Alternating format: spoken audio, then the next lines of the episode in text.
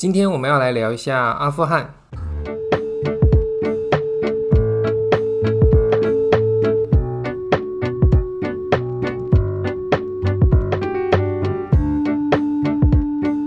Privet, Privet，各位听众朋友，大家好，这里是乌克兰什么？我是主持人吴兆忠。这几天台湾人最关心的，应该就是美国从阿富汗撤军了。这接连后续的影响，就是塔利班组织迅速的攻下阿富汗众多城市。在我录制本集的时候，阿富汗的首都喀布尔已经被塔利班顺利的攻下了。原先的阿富汗总统甘尼也搭乘班机潜逃至国外。在网络上也流传着许多令人心痛的影片，像是大量民众涌入机场，想要挤进即将起飞的班机。一些上不了飞机的民众，甚至攀附在飞机的外壳。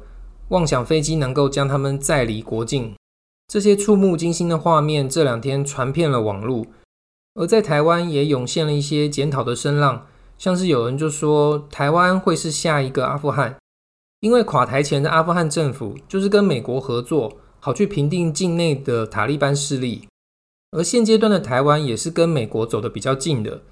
于是就在我思考。与台湾有着类似状况的乌克兰，他们会有什么反应的时候，我就看到了一篇报道。所以本集的重点会放在该篇报道以及一本书。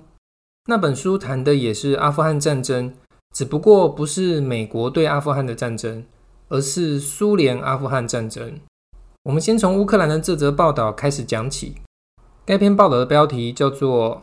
阿富汗的沦陷对美国的另一个战争盟友乌克兰意义为何？文章开头就提到，美国仅仅宣布撤军一个月后，塔利班就占领了该国众多主要城市。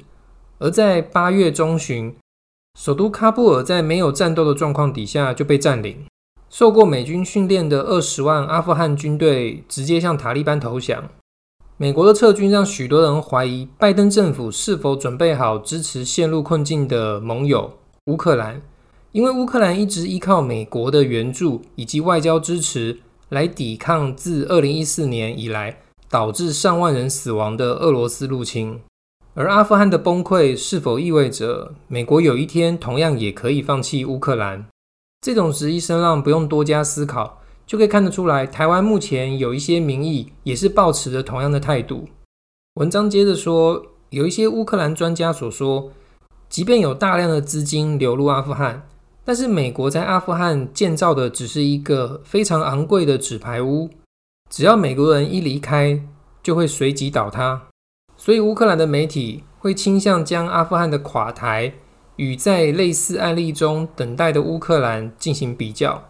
文章也说。虽然在现实中，乌克兰和阿富汗几乎没有任何共同点，但是基辅现在应该要汲取一个重要的教训，就是外界援助不是国防的万灵药。乌克兰还必须明白一件事，就是当他们把赌注压在华盛顿特区的时候，要知道华府有他自己的利益和优先事项。如果华府的立场改变了，乌克兰便很有可能面临同样的命运。因此，乌克兰应该努力提高自己的能力，并且依靠它。文章最后说到，乌克兰目前消极抵抗的政策，有可能削弱美国继续支持下去的理由。乌克兰必须依靠自己，因为没有人会帮助失败者。所以，从这篇文章就可以看出来，乌克兰人他们所担心的点，几乎跟台湾人是一模一样。因为就现阶段而言，美国对乌克兰的援助，跟台湾差不多，就像是卖武器或者是做一些军事训练。跟阿富汗不同的，美军并未正式派军前往乌克兰东部与分离主义分子或者是俄罗斯的军队正面交锋。然而，乌克兰他们所担心的绝对是其来有自。之前美国总统拜登他对于北溪二号天然气管线是抱持着反对的态度。但是在前一阵子，当他跟德国总理梅克尔会面之后，态度却有了一些转变。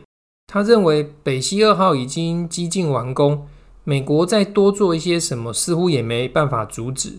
于是乎，两手一摊，承认自己没辙了。但是这种行为让乌克兰人觉得自己被美国背叛。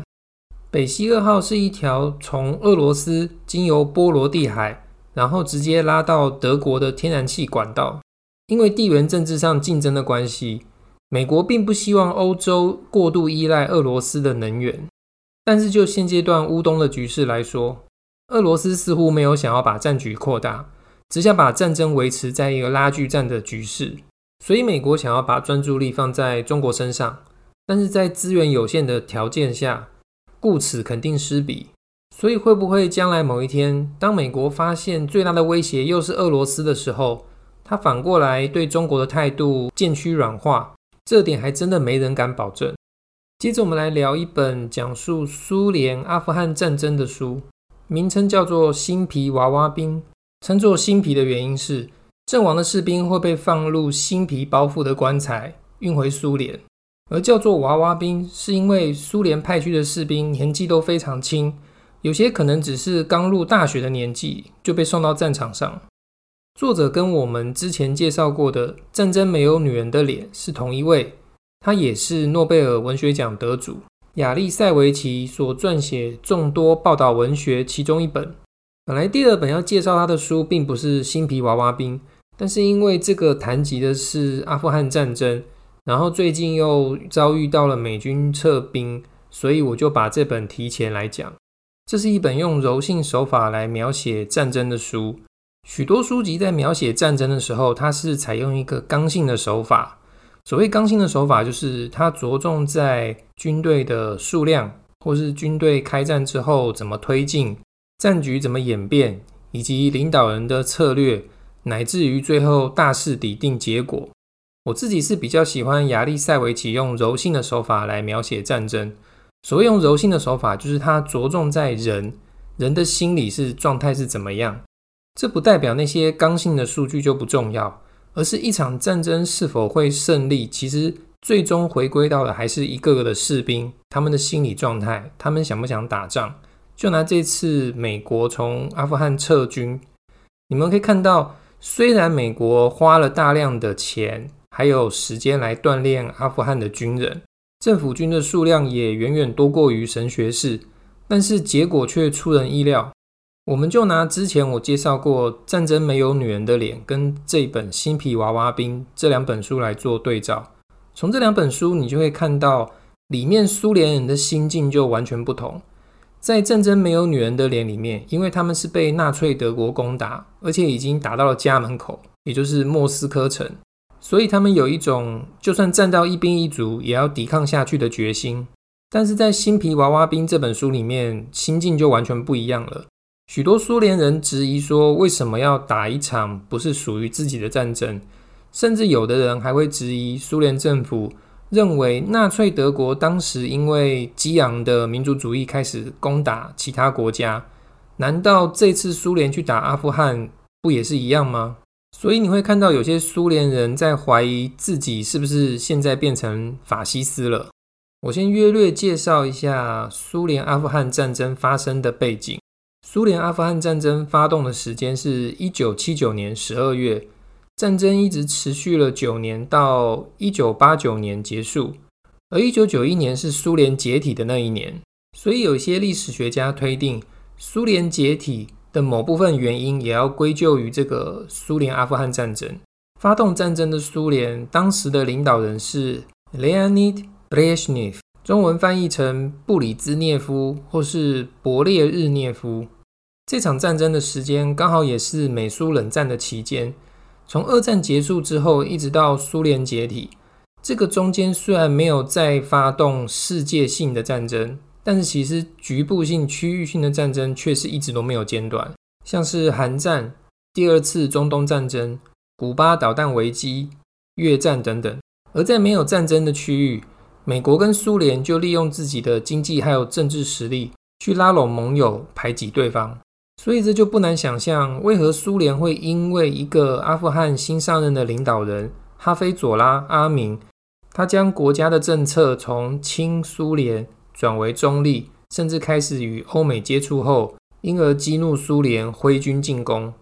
一九七九年十二月二十七日，苏联派了上百名特种部队攻占了阿明所在的王宫，他将阿明以及四个妻子，还有二十四个子女，都赶到了阿明的办公室进行处决。隔天，十二月二十八日，驻扎在喀布尔以北五百公里苏阿边界上的苏联军队便开始向阿富汗推进，战争就此展开。以下是这段期间苏联人所发生的故事：一对夫妻长达二十年都在国外服役，女方非常热爱祖国苏联，于是有一天她终于受不了了。她给总参谋部打了个报告，说：“我一辈子都在国外，再也过不下去了，请帮助我们回家吧。”当他终于如愿以偿踏上了苏联的国土，他立刻抓了一把祖国的土，一边看还一边微笑。他觉得这个就是家乡的土壤啊！他甚至咬了一口，还拿土壤擦洗了脸。她跟丈夫生下两名男孩，但是她独独钟爱大儿子。从小便教育大儿子去认识那些苏联英雄，以及带他阅读苏联的爱国小说。在大儿子一年级的时候，他背诵的不是童话故事，也不是儿童诗歌，而是奥斯特洛夫斯基所写的《钢铁是怎么样炼成的》。这种行为就连老师都赞叹不已。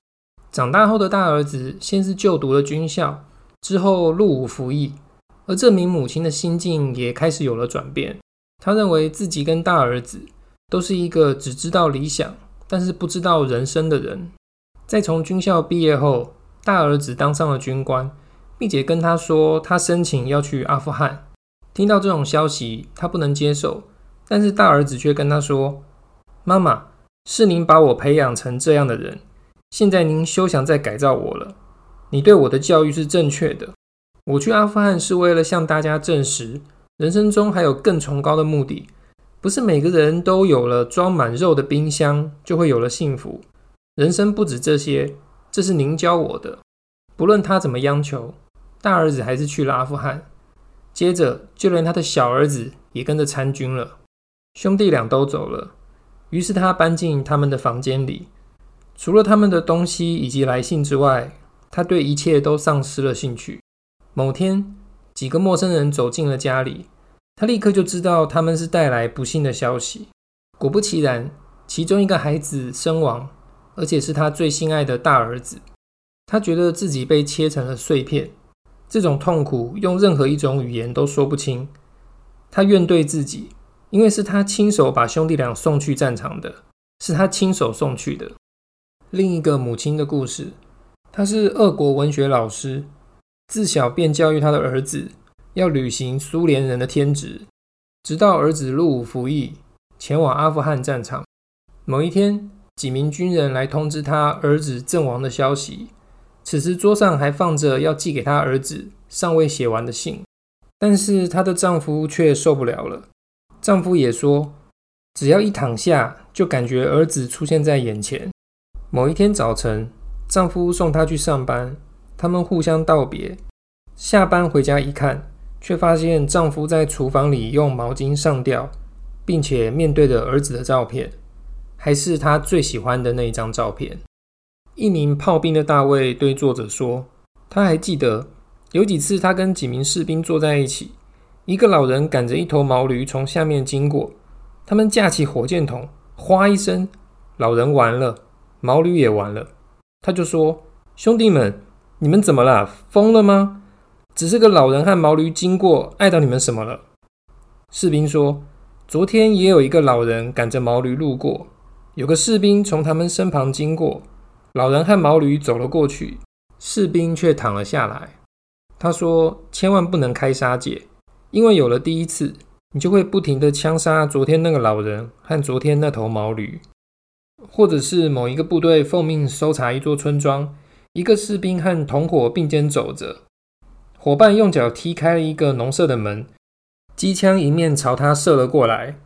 伙伴身上挨了九颗子弹，整个部队都火大了，见什么就杀什么，甚至连家畜都不放过。而当这名士兵活了下来，回到苏联，进入校园之后，却被老师指责说：“你们成了政治错误的牺牲品，你们被当成了罪犯的同谋。”另外一位母亲诉说着。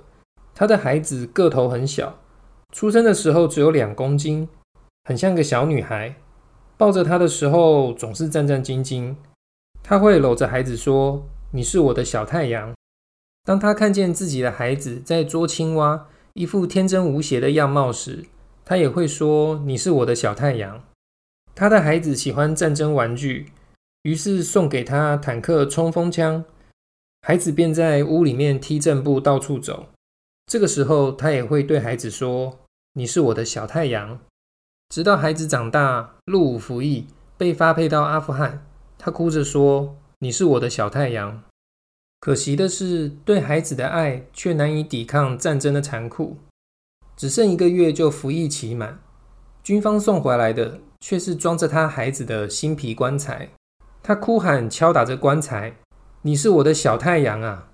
而现在，这位母亲还是常到他孩子的墓上，搂着墓碑，跟他说：“你是我的小太阳。”这本书里面还揭露了一些其他非常残酷的事实，就是有一些女兵或是女性职员，为了得到好处，会跟军官睡觉，跟着上级吃香喝辣、搜刮油水，比在苏联境内的薪水还要好的非常多。